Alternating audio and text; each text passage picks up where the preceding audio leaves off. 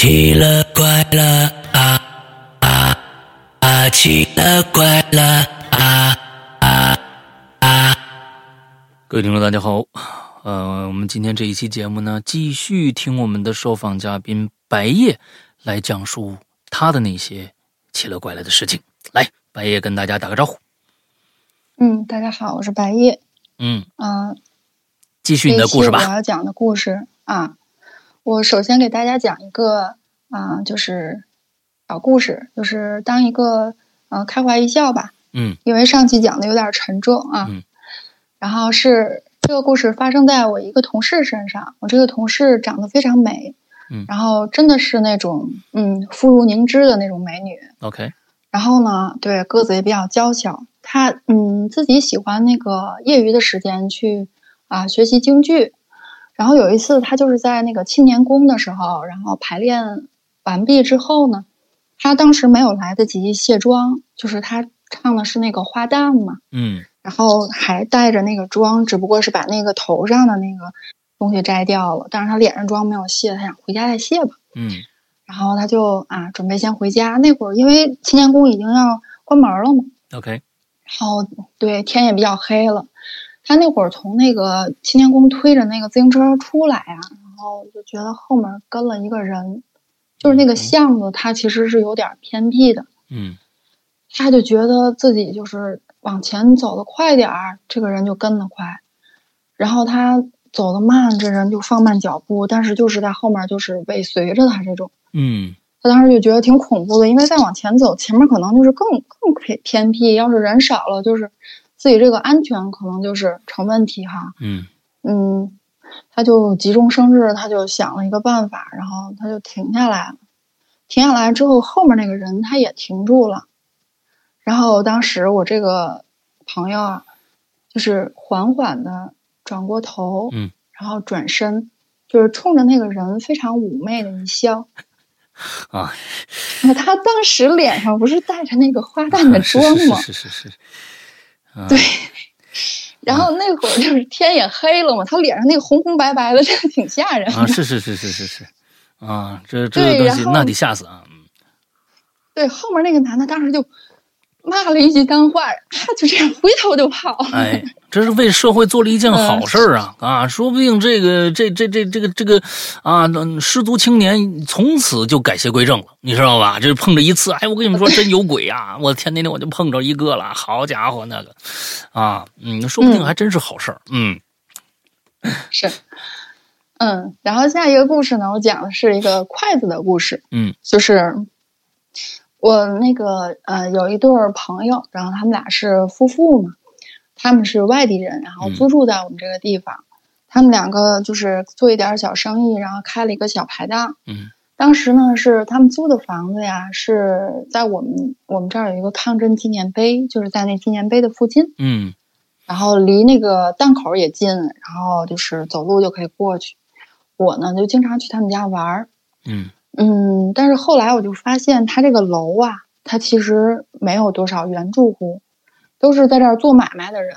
嗯然后，嗯，对，原住户都已经搬出去了，基本上这个楼就搬空了，嗯全部都是外地人，都是租户。，OK，然后，嗯，然后这个女女生呢，她就是家里前几天就是有点事儿，然后她就回家，回家当时是家里的一个亲戚嘛，就远房亲戚不在了，不在了，然后他去参加那个葬礼，然后回来的时候呢，就是回到他自己妈妈家的时候，他妈就说说，哎，说这儿有双鞋，说那个给你们那个就是老赵试试，嗯，他那个对象的老赵嘛。嗯然后老头说哪儿来的鞋呀？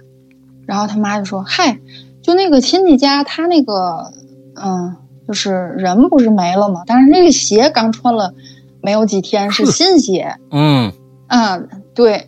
然后我一看挺好的，我说那那你别扔别扔，然后那个给我吧，我我回来问我女婿能不能穿。哎呀，他妈就说你你试试你试试。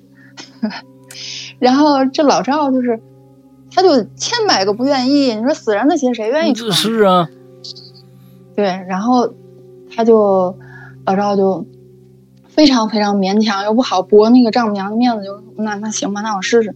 他就踩了一脚，然后说：“哎，不太合适，我就不要了。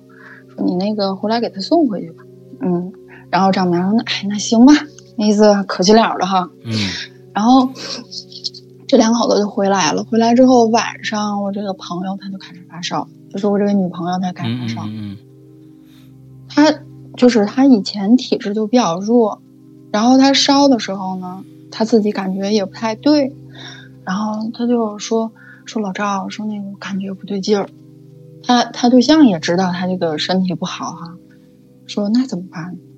说那个要不然你试试吧。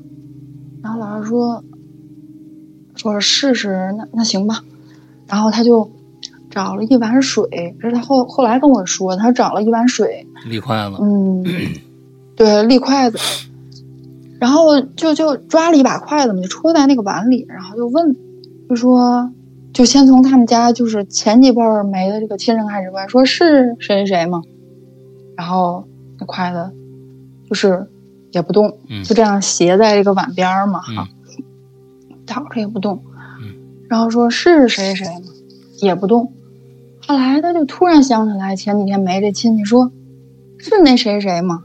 然后这一把筷子歘歘歘就立起来了，一把全立起来了。对，一把全立起来了，就这一把筷子全在碗里立起来，就竖在那个碗里，碗里还有一层水嗯，啊、家伙，然后这个他这个老赵就拿了一把菜刀，直接就把那筷子就当一刀就把那筷子给骗倒了。啊，骗倒了之后，然后又拿那个那个就是刀啊，在那个屋里挥了挥，就挥空气嘛。嗯然后嘴里再念叨念叨，然后第二天这个他这媳妇儿就不烧了，就好了。他就说说这个，嗯，就是赖我妈，就不能把那个鞋拿回来，拿回来就跟着他们就回来了。哎，我所以说呢，这个南方啊，特别这这个其实比北方啊更讲究这些东西。所以呢，你你因为我在海南生活六年，我清清楚楚，海南啊，嗯你不管是什么东西，你看每家每户啊，门口都是什么呀？都是一个鞋架子，上面放的就是自己穿的鞋。南方人是绝对不会偷鞋的，因为这个有谐音，就是你把别人家的嗯鞋给带走了。那你你更你别人家活人的鞋都不要，你这刚去世的一位，你把鞋人家鞋拿回给人穿，我天呐，这这真的是是真的是不太讲究，啊，不太讲究。咱们嗯就算看恐怖片，看了多少东西啊，就是哎呀，这个人误捡了一个其他的人的一个什么东西，都没说鞋的，因为鞋实在是太蠢了，你知道吗？没人捡鞋回来，你你捡个你捡个。这个手套啊，背心儿、这个跨栏背心儿，什么什么的帽子都有。但是呢，你嗯，嗯片子里面从来没有说什么看着地上有双鞋，哟，这挺不错的。看，哎呀，我操，这这这个东西，老人头的鞋，你我拿回去我穿吧。没有 啊，这没有这事儿，这实在是太蠢了。嗯嗯，是，来接着然后下一个，下面呢，嗯，下一个讲的就是，嗯、关于风水的故事。嗯，我当时哈，就是在二零一六年的时候要买房，嗯然后当时就是和我对象，我们俩当时想的是买这个婚房嘛，嗯然后就是，但是你手里的预算也不多。我们当时上班呢是在郊区上班，然后就想买一个郊区和市区之间的房子，嗯这样每天上班也方便呢，离市里也不远。嗯然后当时就选了一套房，就是约了一个小区的两套房要去看，然后就想这两套中间看有合适的就选一套嘛。嗯然后我们先去的第一套第一套房子，然后那个房主哈已经在里面等着我们了。我们进去的时候哈，我第一感，因为我就是第一感就是直觉比较比较那个，嗯然后比较敏感。我我第一感进去的时候，我就觉得为什么这房子这么黑呀？哦它这个房子哈，它对，它是南北向的房子，嗯而且它是在正南面有开窗，嗯客厅有窗，然后并排的卧室也有窗。但是进去之后，你就会感觉为什么这房子这么黑呀？嗯就是可暗了，可压抑了。然后当时我就打量，我觉得他那屋里吧，就是他正坐的那个地方，沙发上面有一道横梁，嗯。然后呢，嗯，我就想先坐这儿不压气吗？是是是是，然后就是，对，然后他那个桌子上啊放着一摞书，但是我没注意哈、我就感觉那个老头儿气色也不太好，嗯。就是病恹恹的那种感觉。嗯。然后呢，我就又看了一下卧室，反正我就就是感觉，虽然这个屋里它是嗯就是简单装修，也是刷完了大白。你按说这个刷完大白的房子，它肯定比那个毛坯房要要光亮哈。嗯但是没有，我就觉得那屋里可黑了。我说我不太满意，我说咱看下一家。我俩就看下一家。这家房子，这这这这套房子其实特别便宜，它只要十九万。哦然后，嗯，它只要十九万。嗯然后呢，嗯，我们出来的时候，我就跟我对象当时我俩交流，我说他这个房子我进去可不舒服了，我说怎么待着怎么别扭，然后而且他那个坐的地方还有一道横梁，感觉坐在上面就被压顶那个感觉。然后我对象就说：“你看他那个桌子上书了吗？”我说没有。我说啥书？嗯他说那个上面全是什么，关于那个什么病理学呀，这个那个的，全是那个，呃，医疗治病的那嗯个书。嗯嗯嗯我说是，我说是吗？我说没说，那肯定他们家是不是有病人？嗯然后我说算了吧，我说咱看下一套，然后我们就去看下一套，然后那个第二套房子吧，就是，呃，是个毛坯，比那个第一套房子要大一点儿，大个十十来平米吧，一百一百一十四那个，嗯，然后嗯，那个房子才，呃，二十二十一万吧，二十一万还是二十三万呢？反正就是比那个就。对，就就就就就总体上也就是贵那么几万块钱，但是比那还大啊。嗯然后我一进去就觉得，哎，我说这个挺亮的，我说这个挺好的，我说咱你就变成这个吧，这个我感觉这个也行，就是房型也行，你进去就感觉心里特别敞亮。嗯然后，对，他就相信我的直觉，我俩就买了这套房。买了这套房呢，就是后来装修装修，你再住进去，反正就是有一段时间。然后住进去之后，嗯，就听说就是我们看第一套房也很快就卖出去了，哦，就是在我们装修的时候，他也卖出去了。对，嗯那房子便宜啊，嗯嗯，它很快就卖出去了。然后就是当时市里的一对夫妇，还有他们家那闺女，他们一家三口就住的这个房子，买的这个房。嗯他这个房子和我这个房子是前后排楼，嗯只不过我们不是就是我们不是呃同一溜儿，就是他是这边这溜儿，我是那边那溜儿，我们家是在他前排。对然后呢，嗯，等到就我们住进去没有几个月，反正就经常能看见他们一家三口，就是这一对儿父父母嘛，就带着他这闺女，他闺女可能有点智力问题，就是看着是有点傻傻乎乎的那种。嗯他可能是残残障人士吧，然后就是在溜达。后来我就听我妈说，我说她她那闺女啊，就是不是真的就是一直这样，她闺女以前是学霸，就是那个大学大大学里面就读书读的特别好的那种，就佼佼者那种。OK 然后当时是搞了一个对象，然后这个对象吧，他不是市区的，就是他不是这个市的户口，嗯，然后他父母就不愿意，就是觉得啊，农村人怎么怎么样，就愣给他俩拆散了。嗯拆散了以后，这闺女就受刺激了，然后后来就是学也不能上了，然后就是这样了，就是精神上出问题了。所以就是他们觉得可能闺女这样也挺丢人的，然后就来郊区住，也不在原来那个地儿住了，换地儿了。对哦然后我们住进去没有半年，这家人就住进去也没有半年，然后闺女跳楼死了，哎呦就是嗯啊，在午睡的时候自己穿了一身新衣服，然后爬到窗户上，自己纵身一跃就下来了，就其实也就四楼，就是从四楼跳下来就摔死了。嗯嗯嗯嗯嗯 OK 所以现在嗯，现在你在录节目的就是你买了这个房子吗？不是，这房子已经卖了。哦，好好好，啊，好 OK，嗯。好，你接着讲。第二个故事啊是，还是就是关于风水的故事，这嗯可能下半期所以确实这个多多少少有点关系啊。对，刚才说的那个啊，那个还真是有道理。因为风水里面说，就怕这房子里边有房梁啊，就是你这个屋子正中间有一道房梁，那个那个风水是特别不好的。嗯、以前是这样。我住过这样的房子啊，那个时候嗯是我刚刚去海南。那我时候还六年级，嗯我小学六年级，给我们分了一个就是那种职工职工的那个那个算是宿舍还是什么的那个那个楼那那那个房子，中间就一道大横梁，我妈就觉得那横梁别扭。啊，就早过就是在那住了差不多不到一年吧，不到一年我们就说赶紧赶紧，你有其他地儿咱们就赶紧去他其他地儿，这这实在是不好。我所以，我从小我就知道，这房子里面有一道梁的话呀，非常不好。嗯，对对，是非常不好。是，嗯，后面你你会知道的更多。啊，来，嗯，是。然后我有一个很好的女性朋友，嗯嗯，就我们这里就叫她小南，嗯，然后。她姓南，就东南西北的南，叫小南。嗯，然后嗯，我们俩大概有认识十来年了吧。嗯，然后中间呢有几年是没有联系的。嗯嗯，然后前几年这不又联系上了吗？联系上了，但是彼此都有了挺大的改变。然后呢，在这中间，就是我，嗯，我就是发展了一项新技能。嗯，就是看风水。哦。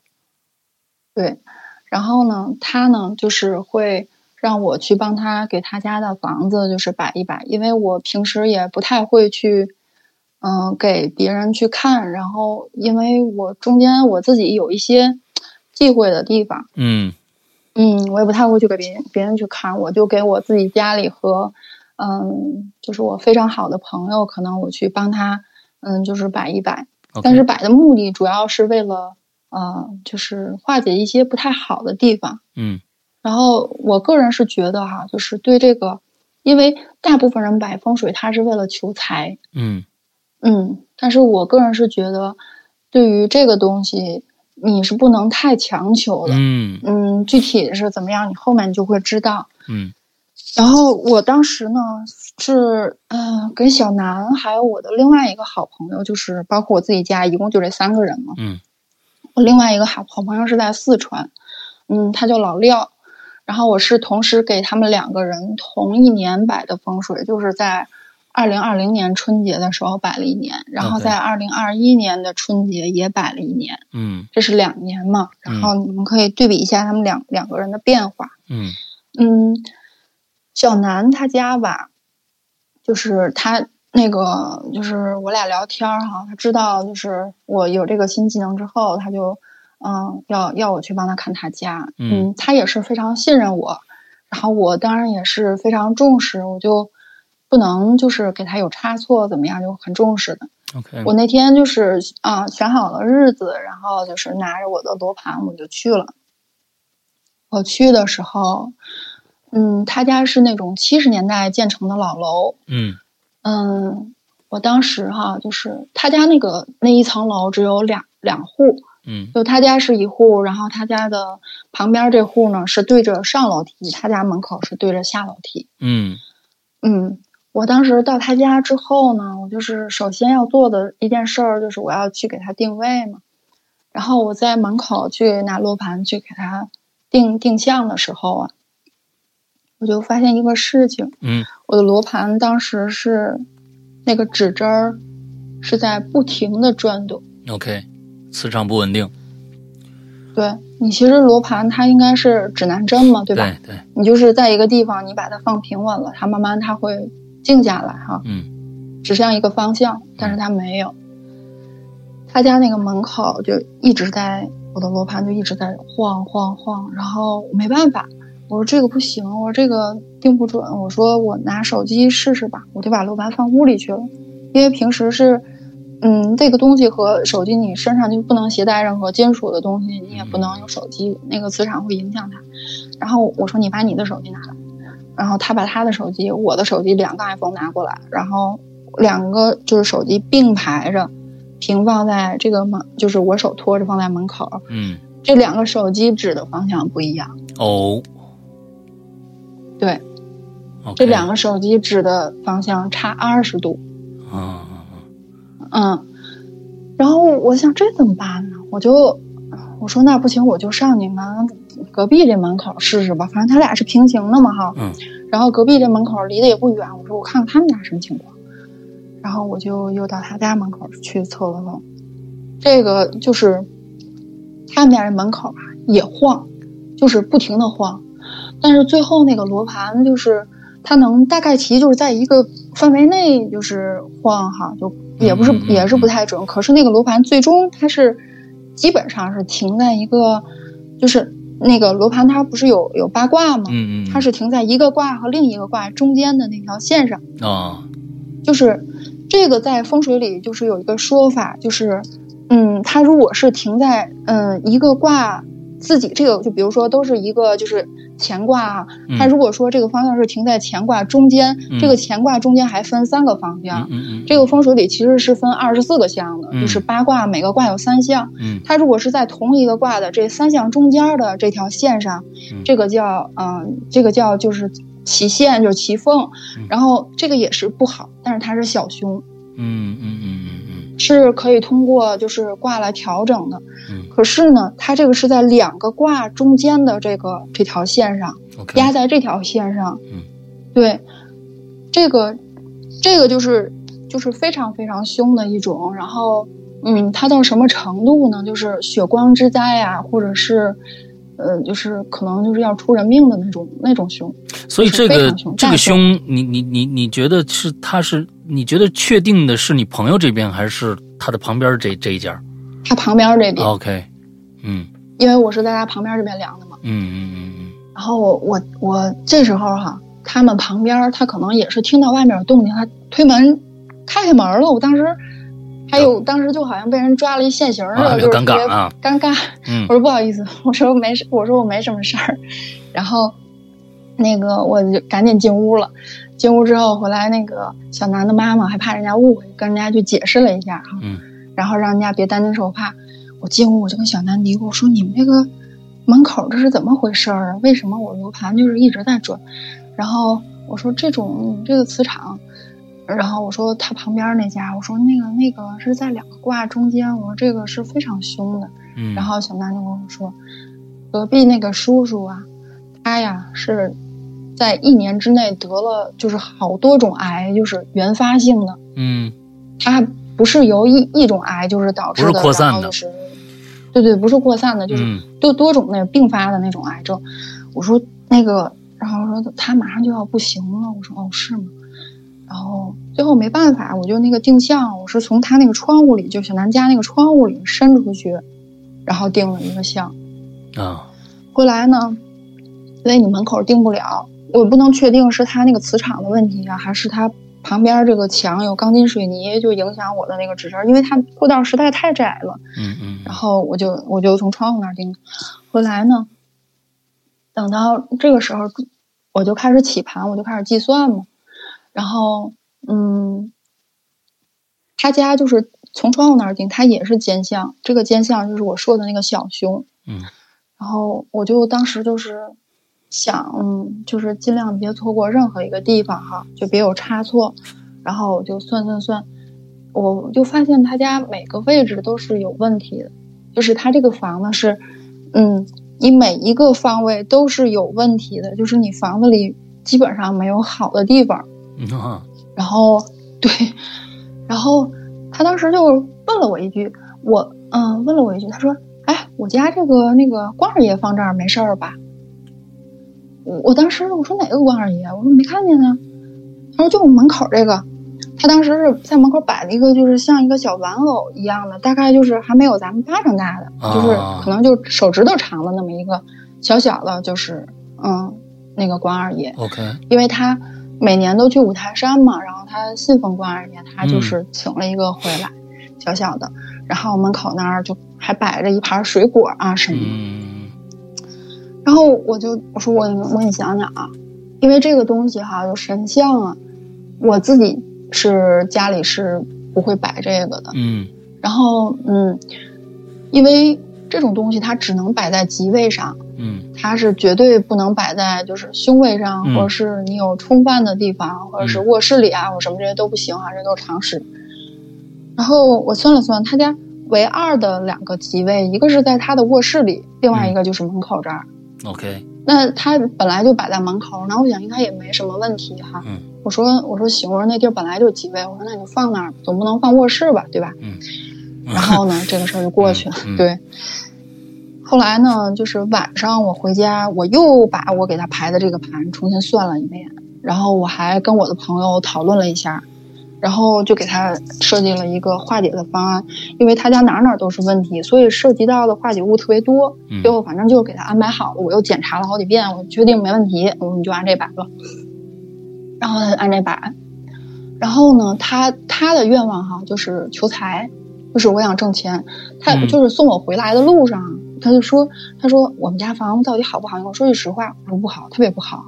然后他说那个就不好到什么程度？我说我建议你搬家。哦，啊，对，因为就是，但是搬家这个事儿，你也不是说我说搬我就搬了哈，一套房子也不少钱。然后他说有这么严重吗？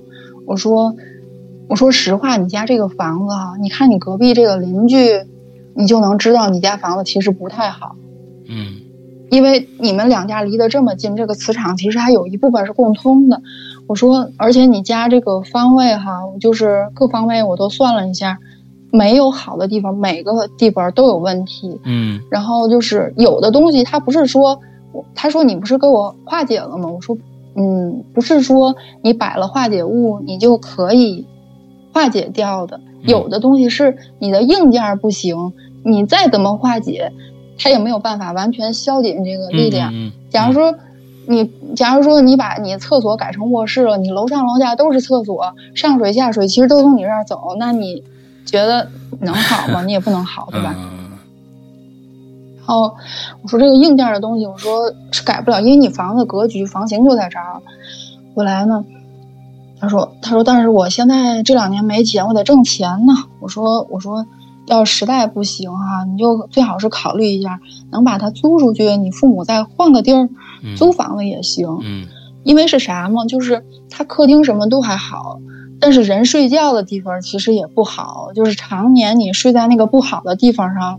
你是不会健康的，嗯，然后呢，可是他那个又是那种老格局，就每个房间都特别小，你要想改改方位你也改不了，我上别哪睡去你也睡不了，就只能那样，嗯，然后呢，对他这个就算是告一段落了。然后我同一年我又给我的那个老廖，然后就给那朋友也摆了一下，那个老廖呢，他也是求财，就是说。嗯，他说我想多挣点钱，然后就是怎么样生活能过得好点。我说行。他是干建筑的，然后我当时是嗯看了他那个房子吧，他这房子和小南这个他家比起来就是有明显的不同。他这个房子本身的硬件是好的，就是是挺好的一个房型，但是他这个房子有个缺陷，就是说嗯。嗯，我们现在哈住的这个城市里的房子，其实很难有那种完全好风水、好格局的房子。嗯，因为它设计的时候，它要考虑到我面积怎么分配才比较合理，我才能够实现我的利益最大化，对吧？嗯，所以他不太会去考虑这里和这里合理不合理啊，相不相冲啊，犯不犯科呀，他不会考虑这个。嗯，然后那个老廖那个房子，它是它是一个典型的，就是有财，但是。身体不好，就是旺财不旺丁的房子。嗯，然后我当时跟他说这个时候，他说：“他说确实是，他说我这个房子哈，我是从住进这个房子里之后，我的事业才开始有起色，是我才开始慢慢的赚钱，但是我没有赚到说很大的那种钱。嗯，可是日子也是好起来了。但是呢，就是我和我媳妇儿，包括我孩子的身体也是出现问题，老得病啊。”对他媳妇儿是得了那种就是甲减，然后终身吃药的那种。哦，嗯，然后他自己也是各种就是身体不好。我说是，因为他家那个，嗯，他家是，就是那叫啥呀？反正就是厨房那个地方，可能是好像是正好是在坎位上嘛。坎位本身属水的嘛，嗯，它本身就水火对冲。嗯，然后我说你这个身体是，就是是是会影响到你们家身体。我说就是尽量给你化解一下吧，不好的地儿化解一下。然后你本身好的地儿呢，就是你把那个催财的东西放在正确的位置上，那就是会稍微调顺一点，就不会像现在这种情况。嗯。然后他说行，后来就也是给他摆了一个盘，然后呢，嗯，这不是就一年过去嘛？到二零二一年的时候。春节的时候，这两个人又同时来找我。嗯，然后嗯，老廖跟我说，他说我这去年这一年吧，嗯，大概是有一些，反正就是比以前好很多。是我就住到这房子以以来赚钱赚的最多的一年，我今年赚了五十万。哦，然后，嗯，我说那我说那恭喜你，那是你本身可能就是财运比较好，嗯，然后那个小南呢，他也来找我，他说，嗯，你再给我摆摆。我说那个，我说怎么呢？他说，呃，我那个就是咱们这么多年没见，我就去年见你的第一回，然后那个时候我手里没有存款。然后我这一年手里有了十万，我说哦，我说那也挺好。然后呢，他说我说至少我有存款了，我要慢慢我要努力呀哈。我说行，我说但是我还是建议你就是早点考虑把这个房子换了哈，我说去别的地方住。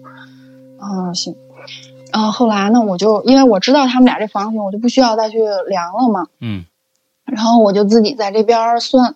然后，因为嗯，对我我有一个地方要解释一下，因为这个东西哈，我学的这一派的风水啊，它不是八宅派，就不是那种就是说，我看你这一回，然后你可能这一辈子这个你就按这个摆就行了，就常年就这样下去了。嗯，我学的这一派是是悬空飞星，就是说每一年它有每一年的流年，每一年。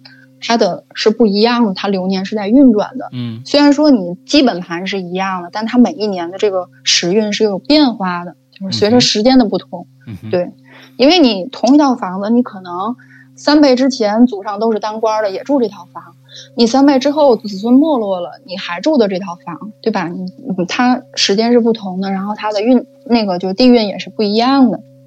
然后他这个我就帮他摆了摆今年的流年。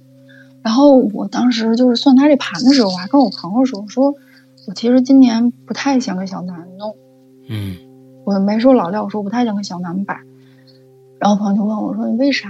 我说：“不是说我厚此薄彼，我说就是他这个就是一个特别不好的房子，我觉得我摆了也没什么大用，太大的 对起不到大的作用。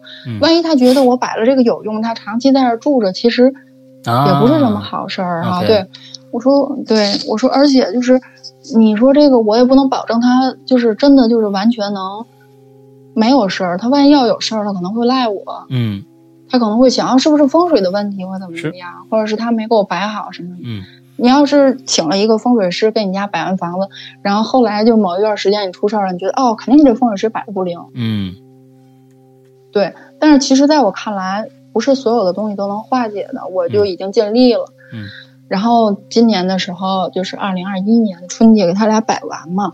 我当时是跟小南说：“我说，那个我说这样吧，我说你啊，你就把那个就是去年的流年的一些东西啊，你撤下来。嗯，然后我告诉你是哪些哪些东西。我说你把这些东西拿下来，然后剩下的那些东西呢维持不变。剩下这些东西是就是。”化解你的基本盘的一些毛病呢？我说流年呢，我说就先不给你摆了。OK。然后我说，对，因为到二零二四年的时候是开下一元的，就是另外一个运。我说那就等二零二四年之后再说吧，因为现在马上这一元的运就已经结束了。嗯。然后他说行，其实他也不太懂。他说行，我其实就是不太想给他摆流年了，因为我就觉得，嗯，就是好多顾虑。然后后来呢？嗯，今年四月份的时候，四月二十多号的一天，他跟我说，他说，嗯，我爸出事儿了。我说怎么了？然后他说，他爸脑出血，住院了。嗯。然后就是送的及时嘛，送的及时，但是现在就是在 ICU 里，就是昏迷不醒。然后大夫说出血面积特别大，然后有可能就是好了以后也是植物人那种。嗯。如果不好的话，就可能就不行了。嗯。然后他说完，他说：“你帮我看看那个，就是说，那个就是风水上有没有能补救的地方。”嗯。他说完这个话，我当时就反应过来了。我当时想，是不是哪有问题啊？啊。对，然后我就开始复盘。我就因为我我有一个习惯，就是我给谁摆了什么风水，我会把他家的东西。嗯，继承一个文件，然后就是资料都在那儿，我就又重新看一遍。我说那个，我说我先看一下，回头我再跟你说。他说行。我就开始复盘，我就看，没问题呀，为什么会这样呢？然后我就算时间，因为我当时跟他说的是让他把那个流年的东西撤下来之后，我其实就准备这几年我就都不帮他把流年风水了，我就都不管了。嗯。然后呢，嗯，我当时就算了一下时间，从他爸爸发病的那个月哈、我就按那个就是那个就是干支那个减干支干支的那个那个往前倒，嗯倒到倒到他爸那个月的时候，我心我心里就大概其实差不多就知道了，因为他爸爸生病的那个月，就包括今年哈，今年的这个运其实就是呃，今年的流年呐是呃六是六白入中，六嗯就是八卦是一个那个九宫格，你看风水的时候，嗯嗯除了中宫之外，其他那个那八个格就是各代表八卦的一个方位嘛。嗯。然后六白入中的话，就是代表父亲的那个前位，乾坤的乾那个前位，它飞到的其实就是七世破军星。七世破军星代表的是什么呢？是流血、开刀、手术，就是反正是凶星，是一个很凶很凶的凶星。嗯然后我想，因为这个东西啊，嗯，它其实是，如果你仅仅是这个地方峦头不好，就是风水上讲峦头，还有就是理气。峦头呢，其实就是空间上的东西，你有没有摆什么东西呀、或者是有有没有什么形煞呀、那那些东西，就是形形状上的，或者是什么不好的东西摆在那儿。然后理气呢，就是时间。只有当这两个东西、两个要素重合在一起的时候，才有可能会出事情。就你比如说，有的房子它可能就是建在那个高速桥的桥边，嗯，然后那个高速桥像一把镰刀一样对着它，但是它不可能年年都出事儿，它只会在某一年的某个时间出事儿。嗯就是正好是这一年飞星飞到这儿，正好是一个凶星，然后你正好又有了这个行煞，你才会出事情。嗯如果没有行煞的话，不会出事情。嗯我说我之前看你家没有什么不太好的东西啊。我说你父亲有没有在那个就是那个地方放什么锐器啊，什么刀啊、啊剑啊，什么这些东西啊？他说没有啊。他说我去看看去。然后他看了，他说应该是没有。他说我爸那屋放了一些东西，我我给收起来。我突然想到了一个事情，就是他爸那个前位上门口那个地方啊，嗯，他摆了一个关二爷。对，我也想着这个。然后我，然后我当时有一种不好的预感，我我说你先把那个关二爷的照片拍给我看。一下，然后他就拍了一张详细的拿在手里的那个照片。我当时看那个关二爷，他那关二爷是一个卡通的一个 Q 版的，嗯。关二爷的手啊是放在兜边儿，就是那袍子边儿，他穿一个袍子嘛，嗯。一个手是在袍子边儿，一个手是拈须，就是拈着他的胡须嘛。嗯然后呢，放在兜边的这个手，就是袍子边这个手啊，攥着一个东西。我说他手里攥的啥？然后他当时也有点儿就是感觉不太对劲儿。他说肯定是书什么的吧。嗯然后我说你见过关二爷有拿书的吗？哦然后他就上网搜了好多图片，因为他把那个部位仔细放大给我看，我就给我朋友看。当时我俩聊天，我朋友说是不是一个刀的刀柄啊，就是刀把儿啊，然后那个刀是藏在袍子里的那种。嗯说我看也像，然后我说我说我再问问。然后我当时就给我另外一个朋友就是发了个微信，我这个朋友是专门干那个就是占卜的，就是以此为生。嗯，对。我说哥们儿，我问你个事儿，你说吧，我就把他的情况说了一下，我说能不能是这个关二爷的问题？他说百分之百是。我说为啥？他说你问他烧香吗？他说完这句话之后，当时我就感觉一盆冷水从我头上泼下来，就这种感觉透心凉，你知道吗？嗯嗯因为，因为哈，就是我我是知道，就是前卫他是属金的嘛，嗯前卫是绝对不能举火的，嗯就是前位如果举火，这个地方叫风水上有个名字叫火烧天门。嗯，但是他当时我去他家的时候，他只供了个个水果。Q 版呢，供了个水果，对，嗯然后唯二的两个吉位就是这个门口，我当时就想这个是这个这个这个他本身要旺财嘛，他这个关二爷也是求财，我说嗯放在这儿应该没啥问题。然后那个一个就是 Q 版的小关二爷，他说你问他烧香吗？我当时心就凉了，回来就问他，我说小南，我说我问你个事情，我说你这个关二爷烧不烧香？他说烧啊，我天天烧。嗯然后我我当时就是跟他讲了一下，我说那就可能就是这个关二爷的问题。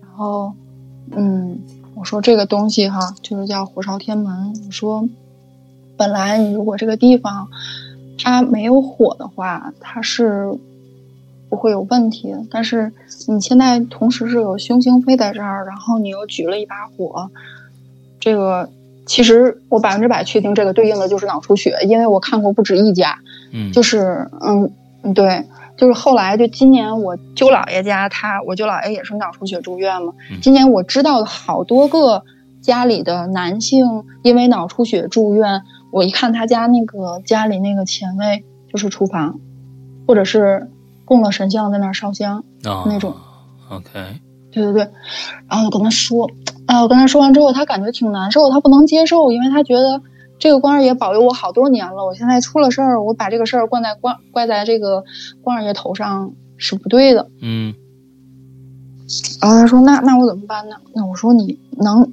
就是收起来，你就找一个干净的地方把它包好，然后放在高处收起来吧。我说行，他说行。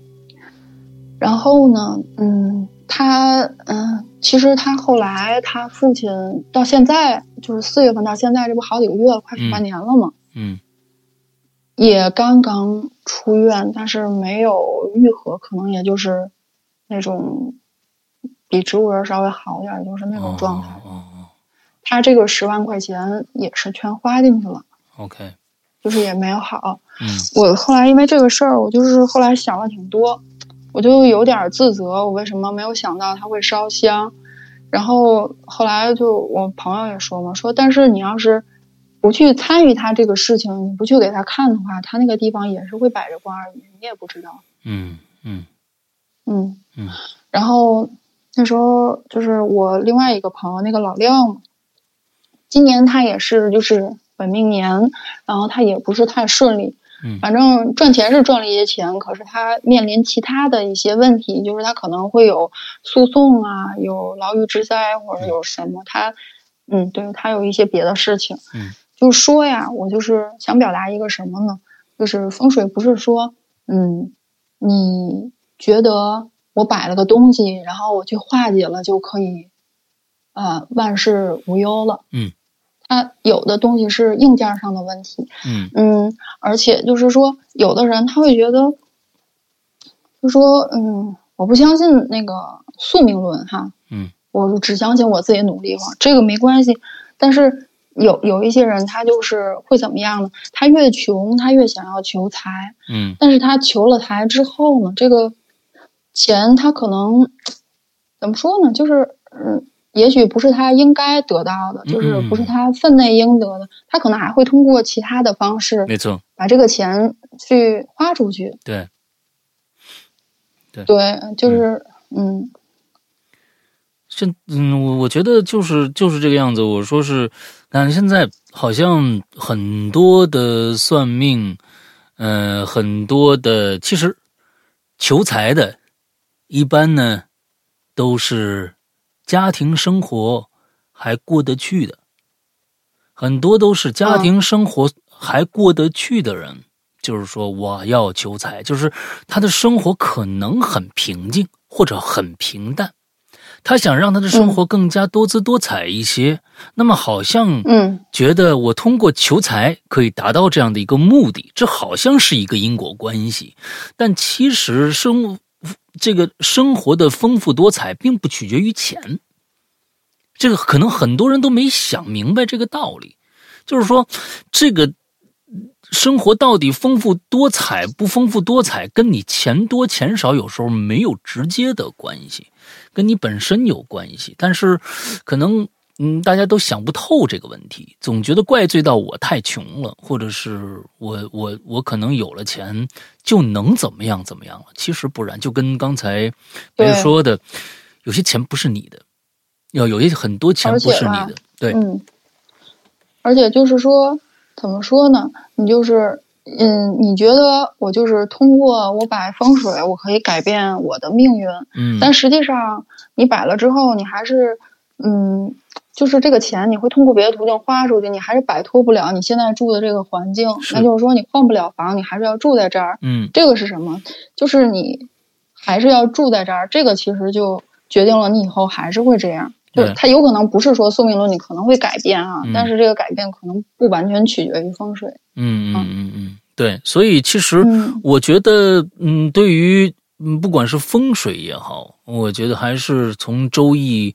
呃，这个易经发展出来的各种各样的所谓的算命、算卦这样的东西也好，除非我是觉得，你如果想通过这个来改变你的命运的话，首先我觉得你要对它有所了解，最起码的这是第一点，就是说你要对这个东西有所了解，你知道它的运行方式以后，你再去做改变，因为。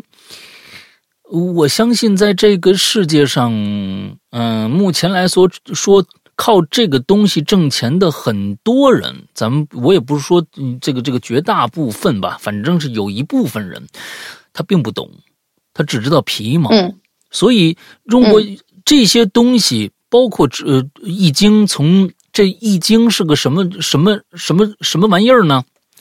易经现在前大家肯定说，哎呀，孔子关注易经，弄了易经，完了之后后面周易啊，完了之后怎么样怎么样的发展出算卦。但是周这个易经在易这个东西是在没有甲骨文之前就有了这个东西了，这个东西它就是一些象形文字。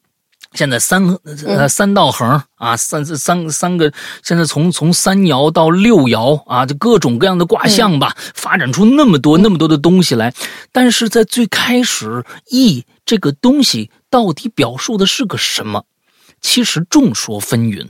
众说纷纭，嗯，不管是哲学家也好，还是一些一些从他说是算命的也好，没有人能够说对方一定是错的，或者对方一定是对的。那么在这样的一个状态下，不如你自己，如果你想掌控你自己的命运的话，不妨你先去了解一下《易经》和风水到底是什么，之后再考虑你要不要通过这种方式来去掌握。你自己的命运，因为你相当于把自己的人生交给了一个所谓的完全不了解的东西。对，呃，玄学也好，或者是一个完全虚无缥缈的东西也好，那么在于你相信它的程度有多少，但是同时也是你对它的了解有多少。在这个程度之上，你再去进行改变，那是。你你该着的，你就我就信这个，我我就觉得它是对的，而且你也知道方法论的时候，你再去做这件事情不迟。要不然，你碰着一二把刀，给你随便弄一下，跟你说个这你就信了。完了之后，你的生活会越过，因为每一件事情不管好与坏，你都会归结到我昨天算了一卦。或者我昨天把我的桌子从我的卧室拉到了厨房，只通过这一件事情，你的生活就会大乱。到那个时候，你不会，你不会生活的更好，钱也没来，心情也不好，这家呀可能会越来越乱。对对对。所以我是真的，我刚刚听梅也说这么长时间，到最后我觉得梅总总结的特别特别的好，而且他在最开始他对他自己做这些事情也有反思，说哎呦，他也怕别给朋友，因为哎呦摆了完了之后别嗯这这那房子本身就不好，你你你救他怎么办呢？你说你强行要去改变，没错没错，所以真的是你碰着一有良心的还好。碰着一没良心的，挣了完挣完钱就跑了，那可真的到哪儿都说不出道理去了，你就那就悔死了。你也不知道该怎么破解，你更不知道该怎么破解了。我这这该怎么办？所有的生生活好像都因为那一次的某一个卦象，这说不定就整个就改变你的生活轨迹了。那我所对对对说，所以我是真的奉劝大家，如果真想通过这一这个方式去做的话，不妨你先了解了解，到底是个什么周易是个什么东西，你再你再说。嗯。哎，嗯，好吧，哎，是不是嗯。白夜的故事差不多了？嗯，还有几个，如果想听的话可以讲，就不嗯不那个什么也行。我觉得咱们今天时间差不多了，哎，咱们要不然过几过一段时间，咱们另开一个，是不是还是跟风水有关？嗯嗯，有也有其他的，那好都，有，都还行。咱们呀嗯，这另开一期，咱们过一段时间我再跟你约。嗯今天咱们晚上呢，哎，快十一点了，完了之后，咱们今天晚上先到这儿。啊，很感谢嗯白夜、今天跟咱们。其实我觉得你这两集的故事特别特别的有意思，前半段呢特别特别的，是一个真实的那种生活状态的一种倾诉。第二的第二个呢又跑到了忽然你，哎，跑到了风水学上面来说，哎，我觉得特别有意思啊！我很期待咱们下一次做节目时候你的、你的接下来的故事，好吗？嗯，行，那今天的节目先到这儿，祝大家这一周快乐开心，拜拜。嗯，谢谢大家，大家再见。